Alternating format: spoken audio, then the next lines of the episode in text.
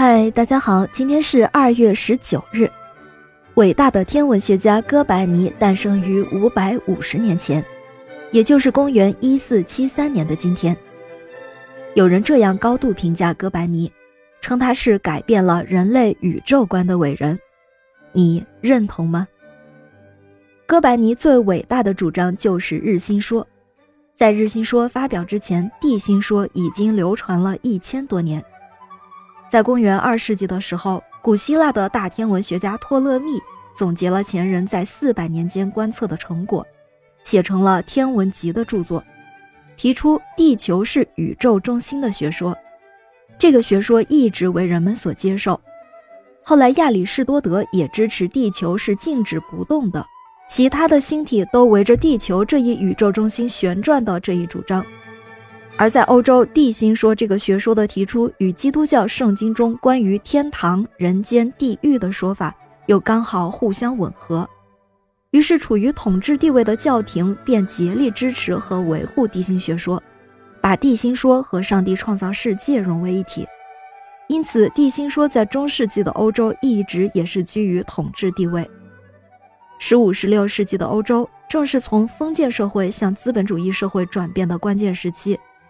在这一两百年间，社会发生了巨大的变化。一三二七年，意大利天文学家采科达斯科里被活活烧死，而他的罪名就是违背圣经的教义，论证地球是呈球状的，在另一个半球上也有人类存在。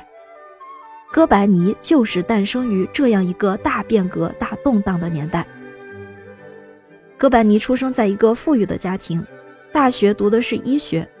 他在学习医学期间，对天文学产生了兴趣。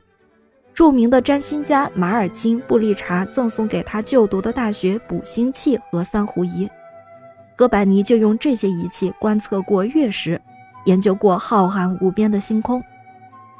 后来，哥白尼遵从家人的建议，来到文艺复兴的策源地意大利学习教会法，结果他完全生活在了占星家们的圈子里。首先，哥白尼住在他的老师，著名的占星家多梅尼科·玛利亚·诺瓦拉的家里。然后，哥白尼又从意大利博洛尼亚大学的天文学家德诺瓦拉那里学到了天文观测技术以及希腊的天文学理论。在意大利，哥白尼一刻也没有停止对天文学的研究，他进行过无数次天文观察和测量，搜集了大量的天文资料。一四九七年的一个晚上，哥白尼和玛利亚一起进行了一次著名的观测。那天晚上，夜色清朗，繁星闪烁，一弯新月浮游太空。他们站在圣约瑟夫教堂的塔楼上，观测金牛星的亮星毕宿五，看它怎样被逐渐移近的峨眉月所淹没。当毕宿五和月亮相接，但是还有一些缝隙的时候，毕宿五很快就隐没起来了。他们精确地测定了毕宿五隐没的时间，计算出确凿不疑的数据，证明那一些缝隙都是月亮亏蚀的部分。毕宿五是被月亮本身的阴影所淹没的，月球的体积并没有缩小。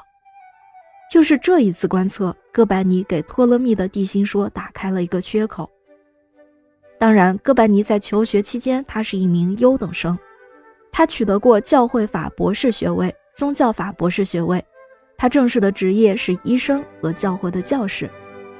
严格来说，哥白尼并不是一位职业的天文学家，他的著作《天球运行论》都是在业余时间完成的。